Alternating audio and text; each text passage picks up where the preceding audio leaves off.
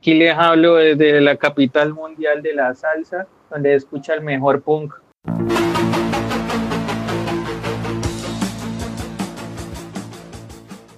El ruido estridente de la realidad azota con acordes la vida en sociedad. Feliz mañana, tarde o noche. Somos Puncas, un espacio de resistencia. Buenos días, buenas tardes, buenas noches a todas las personas que en este momento se conectan a este espacio de resistencia, este espacio de la palabra, de la palabra punk, de la música punk, de la historia del punk. Sean bienvenidos una vez más a estas charlas reflexivas sobre lo que hay detrás de este género. Estoy muy contento una vez más de estar acá y les agradezco de antemano por elegirnos, por escucharnos, por darnos la oportunidad de entretenerlos el día de hoy tenemos varias sorpresas, tenemos un tema muy interesante para discutir y pues quisiera comenzar saludando a mi queridísimo amigo Julián. ¿Qué Julián? ¿Qué hubo, Fercho? Y acompañándote otra vez en, en este proyecto Punk para hablar de un tema que yo sé que les va a interesar a todos, los escuchas. Es un tema bastante interesante. Vamos a analizar un poco cómo surge esta vuelta acá en el país, ¿no? Cómo surge y qué hay detrás de esta vuelta acá en Colombia. Pero antes, quiero darle la primera sorpresa del programa. Quiero darle la bienvenida a Martín. Martín, ¿bien o qué? Yo, muchachos, eh, hola Fercho, hola Julián, hola Juanpis. Aquí les hablo desde la capital mundial de la salsa, donde escucha el mejor punk entonces, muchachos, pues, ¿qué les digo? Muy, muy sabroso este espacio, muy áspero. Espero poder aportar un toque eh, de historia, un toque de política a, esto que llamamos el podcast, ¿no? Eh, realmente el, el, contenido social del desarrollo de nuestros programas se va a nutrir con, con un montón de tips y un montón de cápsulas que, que vamos a traer a la realidad. Muchas gracias muchachos. Bueno, como lo pudieron notar, Martín va a ser la parte un poco aburridora del programa, no mentiras, para nada, Martín es el, yo diría que Martín es la persona que de una u otra forma nos metió a todos en esta vuelta del punk, bueno, al menos a mí y al otro invitado, pero eh, de todas formas quiero darle un fuerte saludo y una cálida bienvenida a mi amigo Juan Pablo, baterista, cocinero, y ahora Puncaster. Juan Pablo, ¿bien o qué? Eh, Fercho, ¿qué más? Bueno, muchas gracias por invitarme. Eh, la verdad estoy bastante alegre por, por esta invitación. Y nada, a los oyentes que nos están escuchando, eh, que llegamos aquí a nutrir el programa, a las personas que están iniciando en el PUM, eh, darle un poquito de historia, recomendaciones de bandas y más cosas sobre que lo disfruten y muchas gracias. Bueno, bueno, ya mucho saludo, mucho agradecimiento, mucha vuelta, pero entonces comencemos a hablar un poco de lo que nos interesa. Martín ahorita iniciaba su presentación con una frase que a mí me dejó pensando mucho y me pareció muy bacana para usarla en el programa. Desde la sucursal de la salsa, la ciudad en donde se escucha el mejor punk, ¿no? Algo así fue. ¿Cómo llega Martín y cómo llega Juan Pablo a escuchar punk? Sobre todo, es una pregunta que nos hicimos Julián y yo en el otro programa y quiero que también se la respondan ustedes. ¿Cómo llegan a escuchar punk en una ciudad tan salsera, tan tropical como el es Cali, cuando uno pensaría que el punk es todo lo opuesto? Pues, Sergio, a ver, te comento. Estando yo por allá en un colegio eh, muy católico, había un espacio de rock en una emisora, ¿no? Entonces nosotros salíamos y a tomar un descanso y había, había una gente pues que, estaba un toque rayada y, empezábamos escuchando un poco de un sonido setentero, ochentero, ¿sí? Entonces ya cuando, cuando esta gente envejeció y ya dejó la emisora del colegio, pues empezaron como a llegar unos, unos sonidos un toque más estridentes eh, recuerdo pues que, de esos primeros sonidos que, que, escuchábamos en un colegio católico, pues fue como eh, ese, ese sonido clásico de Ramones, sí, desde Ramones, y la verdad es que por ahí fue la onda, ¿no? Eh, la reunión de los amigos, pero pues la gente diferente, ¿no?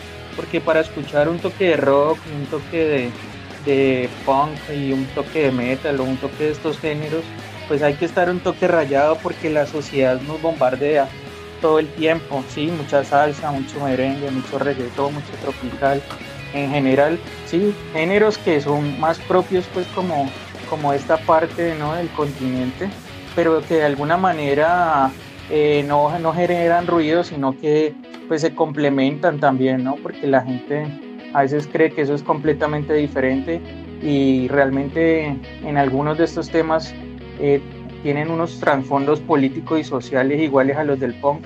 Entonces así fue como iniciamos, ¿no? Primero escuchando ahí como contraculturalmente con, con, un parche de tres personas y ya, eso. Mira, mira que yo siempre he pensado que uno no puede hablar de lucha o de resistencia en, en Latinoamérica sin hablar de la música propia de acá, porque siento que todo tipo de expresión cultural de una u otra forma es una resistencia, sobre todo si hablamos de la salsa con el asunto de los esclavos o de pronto las músicas más propias de las comunidades afroamericanas pueden tener como un, un detonante de resistencia y contracultura muy áspero que en algún momento sería chévere hablarlo en el programa, entonces bacano que te hayas iniciado también por la parte de la emisora, porque pues este es un espacio, pues, entre comillas, radial.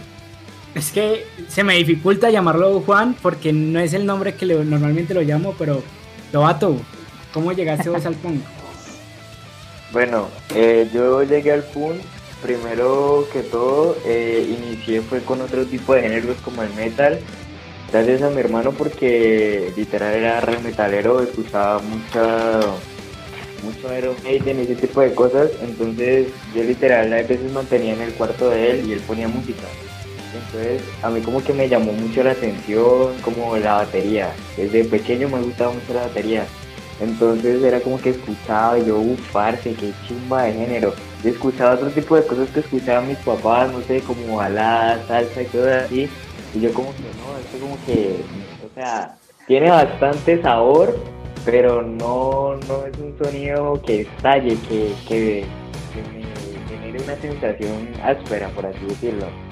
Entonces empecé como primero con esas bandas, después ya creciendo y haciendo como una exploración musical, una autoexploración musical, por así decirlo, empecé a escuchar géneros más pesados y llegué al punk y después eh, ya conocí a Martín y fue la primera persona que me dijo una banda Entonces de una la llegué a escuchar.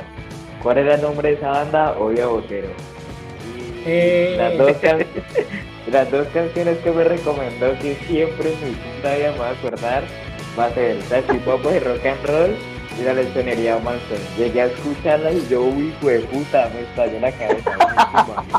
ahí empecé a seguir escuchando eh, más canciones de, otras bandas colombianas. Y nada, después llegó mi gran amigo Fer y me llevó a los toques y yo, uy, no, marica, ya es otro level. Pero bueno, aprovechando que Juan Pablo se metió un poco por la parte de la música colombiana, la música local, que es lo que nos trae acá. Yo quiero preguntarles, bueno, Colombia no tiene directamente relación con Inglaterra o con Estados Unidos, territorialmente no comparten frontera. Entonces uno se pregunta, bueno, ¿cómo una moda o como un movimiento que nace por allá en la PM logra llegar acá a este lugar como Colombia y pegar como pegó. Es decir, el punk nació en los 60, en los 80, 70, estamos en el 2020 y aún seguimos hablando de esto y seguimos diciendo que Cali es una ciudad punkera, una ciudad metalera, también salsera, pero es una ciudad que tiene espacios muy fuertes para esta música y lo mismo toda Colombia. Hay grandes festivales como Rock al Parque, el Altavoz, el Fiura, bueno, los festivales que quieras aquí en el país sobre esta música, no necesariamente solo el punk, pero donde se, visibiliza esta música. ¿Por qué pasa esto? Ole, Fer, pues mira que yo me hacía esa idea, eh, sobre todo porque nosotros, digamos, somos un país que, que, nunca está a la vanguardia, ¿no?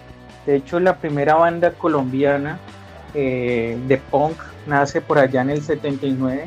Contradictoriamente esta banda nunca graba un disco, ¿sí? Entonces, eh, digamos que nunca estamos sobre las telecomunicaciones, pero digamos que llega el voz a voz, ¿no? Seguramente la gente que se ve influenciada por, por, ese movimiento hippie y que luego se transforma en un movimiento más rock and rollero, más de resistencia más fuerte, llega a Estados Unidos y posteriormente dentro del continente, como si fueran eh, sangre en las venas, se va rotando hacia toda eh, Centroamérica y Suramérica. A mí me parece muy bacano, por ejemplo, destacar que eh, el, lugar donde, donde hay más punqueros y donde se desarrolla en principio la tendencia no es la capital, sino que es la ciudad de Medellín. Y sobre todo pues saltar unos espacios como el altavoz que me parecen una chimba, súper resistentes, súper bien gestionados, donde la gente eh, apoya y, contribuye socialmente para, para, su desarrollo porque es un festival muy ordenado, muy organizado, muy, muy, muy áspero. Entonces yo creo que es así, Fer, que primero llega a Estados Unidos y luego se riega, luego se, se va regando, se va regando hasta que llega a nuestro país y, y ya se desarrolla en la década de los 80. Es decir, la década de los 80 para el punk es la década decisiva dentro de lo que se llama la marca registrada como el punk de medallo.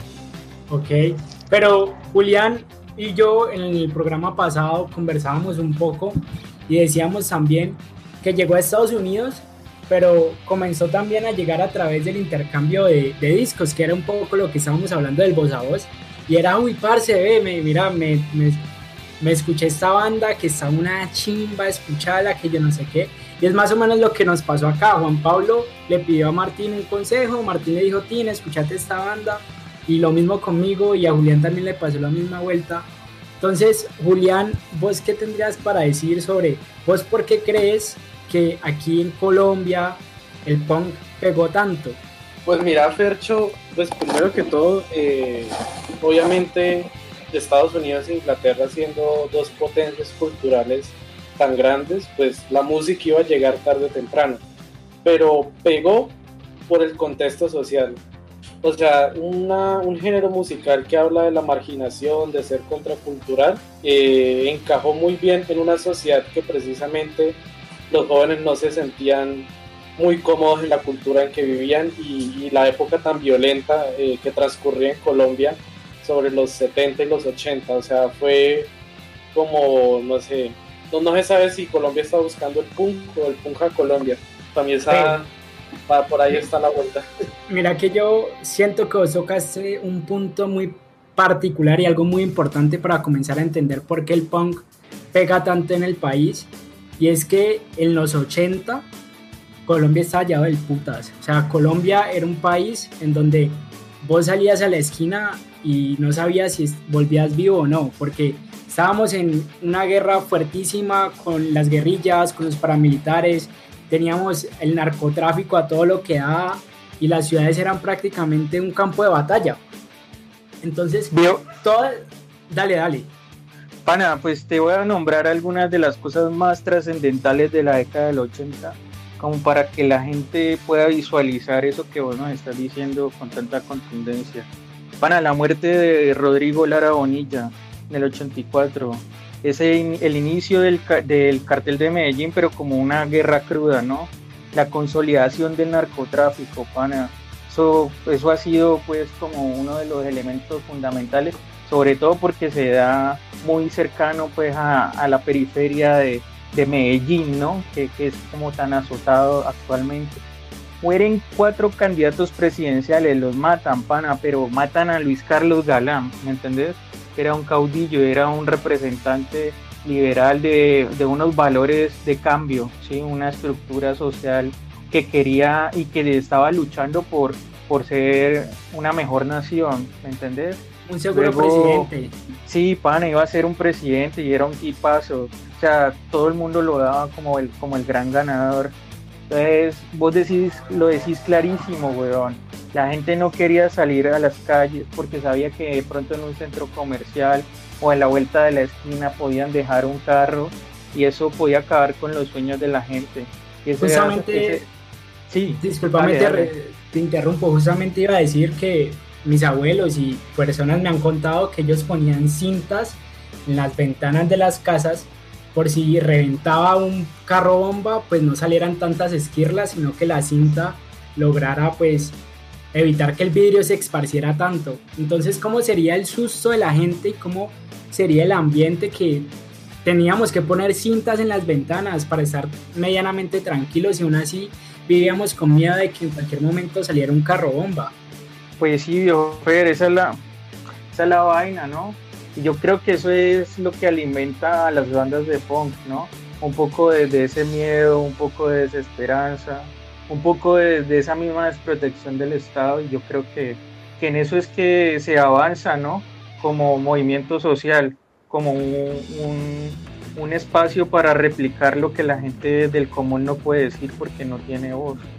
Mira que ustedes hablando ahí de la realidad de, de Medellín, también hay que aclarar que los primeros punqueros así de Colombia precisamente estaban en las comunas de donde salían las bandas sicariales eh, de todo el país. Entonces eh, los punqueros que habían en ese momento pues eh, tenían entre dos opciones o meterse en, en esa vorágine de violencia o hacer una propuesta contracultural con música. Y creo que, que fue mucha valentía el, el hacer música en, en, un ambiente donde todo era violencia y, represión. Veo Fer, yo ahí quería de pronto aportar algo y es que como mis compañeros están diciendo, el país en ese tiempo estaba pasando por una violencia muy grande, más que todo por el narcotráfico y bueno, muchas cosas políticas, por así decirlo. Entonces, igualmente digamos que el rock y eso ya había llegado aquí a Colombia.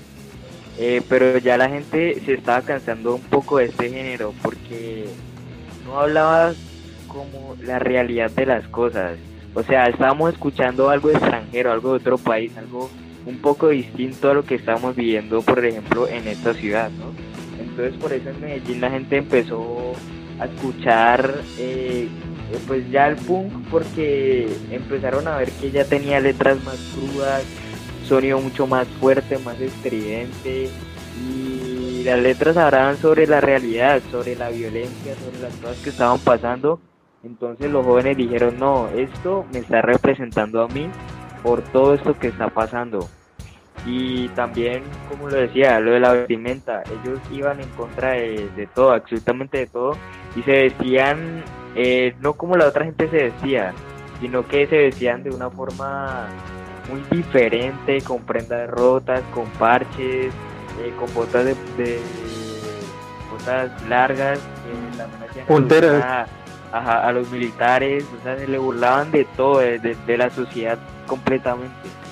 Ve, Juanpa, ¿y vos creerías que el punk nace, o sea, Digamos que un poco lo que hemos tratado de decir en este momento que estamos hablando es que el punk nace como una respuesta a esta violencia que azotaba a Colombia.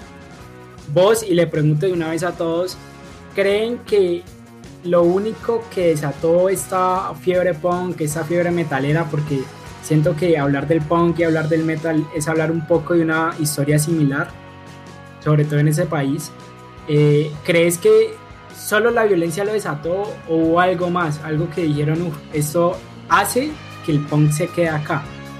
No, pues como dije anteriormente, eh, pues ya acá venían otro tipo de géneros, como el rock y el metal, pero como dije anteriormente, eh, la gente no se sentía identificada con este tipo de, música, o sea, por un tiempo digamos que fue de moda.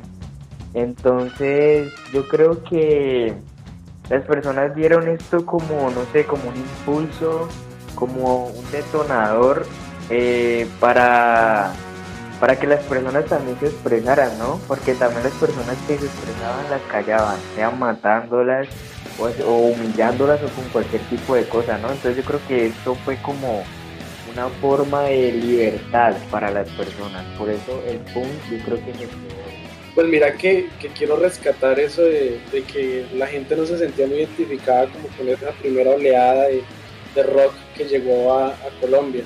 Es que precisamente el rock lo vinieron trayendo la gente de alta sociedad, que tenía plata de, viajar a otros países, Estados Unidos, Inglaterra, traer LPs y poner acá rock and roll, música hippie y todo eso.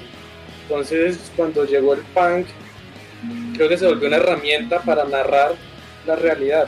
Mira que me gusta eso que hablaba, hablaba ahorita un poco Juan Pablo y era que no solo es la violencia, sino, sino la libertad.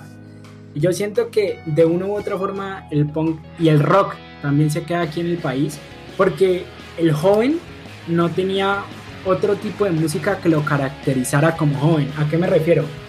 Si vos querías ser un joven y escuchar música, tenías que escuchar la misma que escuchaba tu cucho, porque pues era la única música que había en la casa. En cambio, cuando llegó el punk, el pelado comenzó a identificarse y, y decir, bueno, yo soy distinto a mis papás. Y yo no necesariamente tengo que escuchar la misma música que escucha mi papá, yo puedo escuchar rock. O sea, le dio la oportunidad y le dio esa voz al joven que necesitaba para expresarse propiamente, para tener una identidad, ¿no? Creo que esos dos puntos son importantes para entender cómo el punk y cómo el rock se meten en las venas de ese país. No, y, además de que eh, era el punk, eh, era una música sencilla de hacer para jóvenes que no sabían de música. O sea, vos no necesitabas saber de música, haber estudiado para hacer punk. Cosa diferente a otros géneros musicales. Pueden ser los tropicales o el rock and roll de los 60. Entonces con el punk vos tenías tus ideas y si no sabías tocar no importaba, haga ruido y cante lo que tenga que decir. Entonces esa vaina es un motivador gigantesco para cualquier joven que se siente reprimido, sea aquí en Colombia o, en Inglaterra o en Estados Unidos donde nace precisamente este género. Lo que decíamos en el programa pasado, el punk democratizó la música y aquí en el país le dio una identidad a los jóvenes. Ana, fíjate que a mí me gusta, eh, sobre todo porque lo acaban de tomar en el, como uno de los temas, el, desorden del punk, ¿no? de pronto un desorden muy ordenado Ahí está vieja la, la Ira, está Mónica, Mónica Moreno, la batera. Ella dice que, que, lo más importante en el punk es la letra, ya, ya luego irán a ver cómo, cómo se organizan los sonidos, ¿me entiendes? Y, y, eso me parece muy, muy áspero porque de alguna manera de los inicios sencillos del punk, cuando la gente no tenía batería sino que tocaba con tarritos o cuando no tenían pues las guitarras y hacían sus propias guitarras hechizas. Creo que es que nace el, el, el puro color o, o, de pronto el puro sonido colombiano, ¿no? Que si nosotros escuchamos el punk y nos damos cuenta pues eh, viendo las bandas colombianas, nuestro sonido es diferente, es completamente diferente a cualquier otro sonido eh, en el mundo, incluso teniendo pues eh, como, como vivo ejemplo pues Inglaterra y Estados Unidos. Yo creo que el, el punk en Colombia aporta muchísimo, sobre todo desde la idiosincrasia, ¿no? El de volver a recrearse y, que cualquiera puede hacer el punk, no importa dónde esté ni cómo esté, sino que lo, más importante es como tener esa, esa idea clara, ¿no? De resistencia que, que, es lo que marca este género como tal. Mira que yo pienso que eso es importante sobre todo hablar sobre la autogestión, ¿no? Sobre esa capacidad que el punk nos dio de pensar y decir, bueno, yo puedo hacer las cosas así no sepa, lo puedo intentar. Y precisamente ese sonido tan crudo que hablamos fue lo que de una u otra forma hizo que el ultrametal naciera aquí en Colombia y que hizo que bandas como los de black metal de Noruega se inspiraran en bandas de aquí en Colombia para hacer sus canciones. Sin embargo, bueno, dale, Juli. Sí, mira que con lo del, con lo del sonido y con lo de los instrumentos, eh, para hacer un ejercicio con la audiencia, eh, pónganse a escuchar el rock que se hacía en el resto de Latinoamérica, porque esto fue una invasión musical en toda Latinoamérica. Argentina llevaba haciendo un rock de mucha calidad desde hacía un buen tiempo, sonaba bien, bien producido, los chilenos también, México, etcétera y en España el punk ya estaban haciendo casi que al mismo tiempo que en, Inglaterra, pero eran países en donde los pelados, o por lo menos los, los parches de punks, sí se podían gestionar instrumentos decentes. sobre todo en España. Eh, entonces acá en Colombia la cuestión era muy diferente, o sea, lo de los instrumentos era muy jodido y casi que el que conseguía una guitarra eléctrica original, una buena, tenía que rotarla entre, entre otros grupos porque no habían más instrumentos y así pasaba con todo y no se grababa. La primer banda de punk eh, que se mencionó aquí ya en el programa que fue Complot eran muy buenos pero pues, no se grabó nada, eh, apenas si hay un programa de televisión en donde salieron y, tal y todo eso. Entonces eh, era una, unos músicos, unos artistas a los que la sociedad no les prestaba ni cinco de atención y de todas formas ellos hicieron todo literal con las uñas.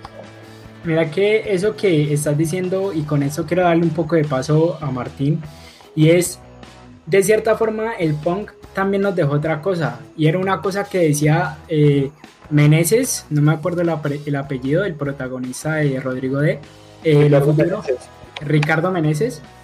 Él decía, en ese tiempo en Medallo, si vos eras punqueto, no podías ser metalero. Y si eras metalero, no podías ser punqueto porque esos, esos dos bandos se odiaban. Sin embargo, si vos eras metalero y eras punqueto, ni por el chiras podías ser ratero, ¿no? No podías estar metido en, la, en todo el asunto de la violencia porque entre ellos mismos, entre tu grupito, te mataban. Bueno, no te mataban, sino que te excluían un poco del parche, te abrían del parche, porque pues no era algo con lo que se identificaba el movimiento. Entonces, de cierta forma, el punk salvó a mucha gente, salvó a mucha gente de volverse sicaria, de volverse, bueno, cosas que no son tan positivas.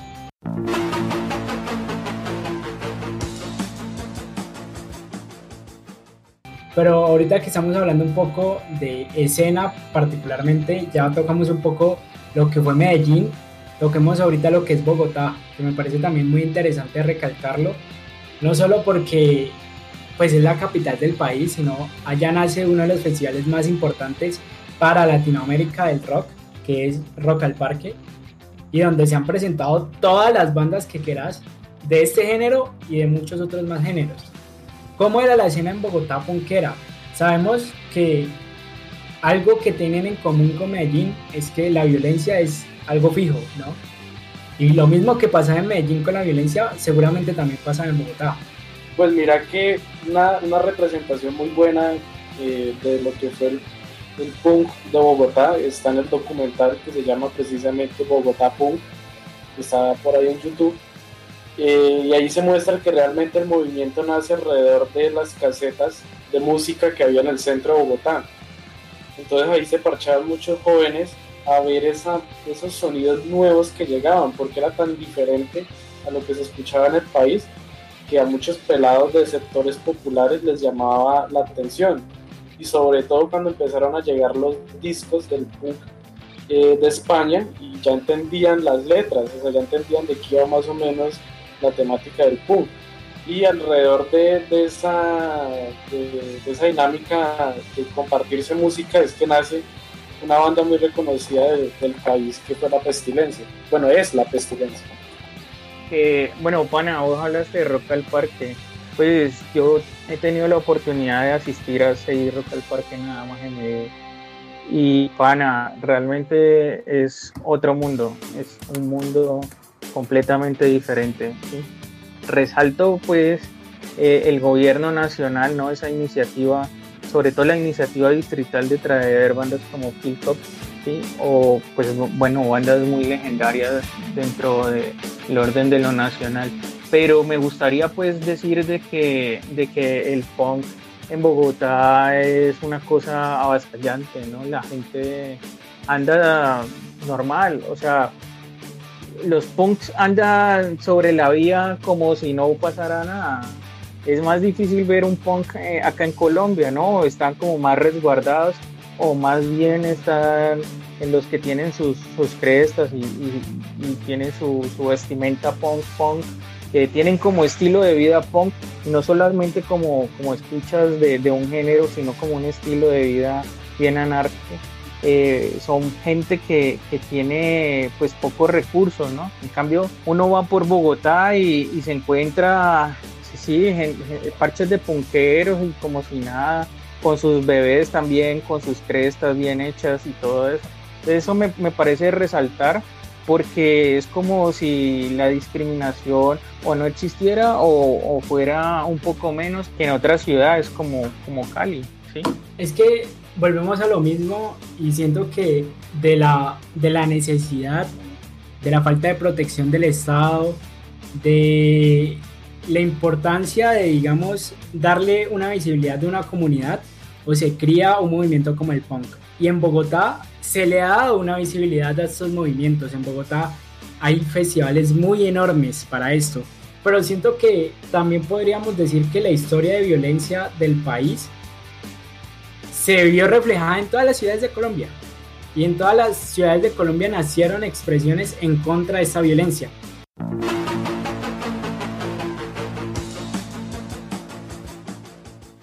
Y pues quisiera ir concluyendo preguntándoles, bueno, ¿ustedes qué piensan de, de para dónde va el punk ahora en Colombia? ¿Qué va a pasar con él? No, pues yo creo que el punk, el rock el metal y todos estos géneros están más vivos ahora que nunca. Yo no le veo a esto ni siquiera un final cercano. Pues sí, yo opino que el punk nunca va a morir porque, a ver, siempre, siempre va a haber un tema que que no estemos a favor de él. Y el punk es la, la mejor manera de expresarlo, ¿no? Martín. Eh, hombre, viejo Fer, eh, yo creo que el punk lo que va a tener es una transformación. Conforme pasa el tiempo, nos hemos dado cuenta que los sistemas de valores se fueron transformando, ¿no? De alguna manera que encontremos bandas de punk de mujeres o bandas con mujeres, como por ejemplo Ira también, eh, nos, da mucho que decir, ¿no? Policarpa eh, sí, Policarpa es solo mujeres y Ira tiene una, una mujer ahí. Entonces yo creo que lo que hace es que se, se van a transformar, ¿no? Y, y, yo creo que van a, van a entrar a jugar un papel muy importante las minorías y, y toda la gente que, que, ha quedado en silencio a lo largo de, de los años. Yo creo que el, el punk no va a morir, sino que se va a transformar y, va a crear nuevos espacios para que la gente pueda, pueda hablar y pueda decir lo que siente.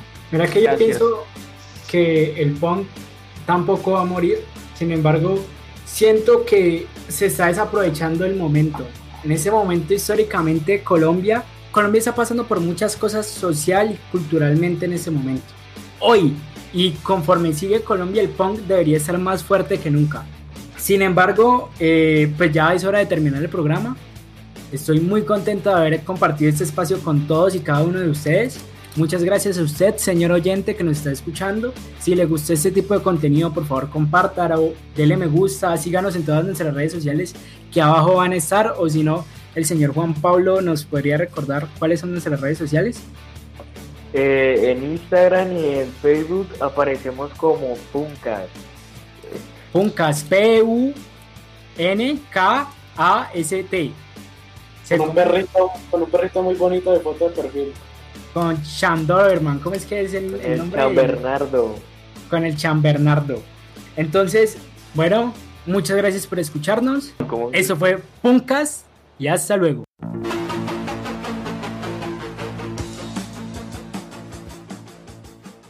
Uf, me acuerdo de una banda de Medallo, Código Rojo.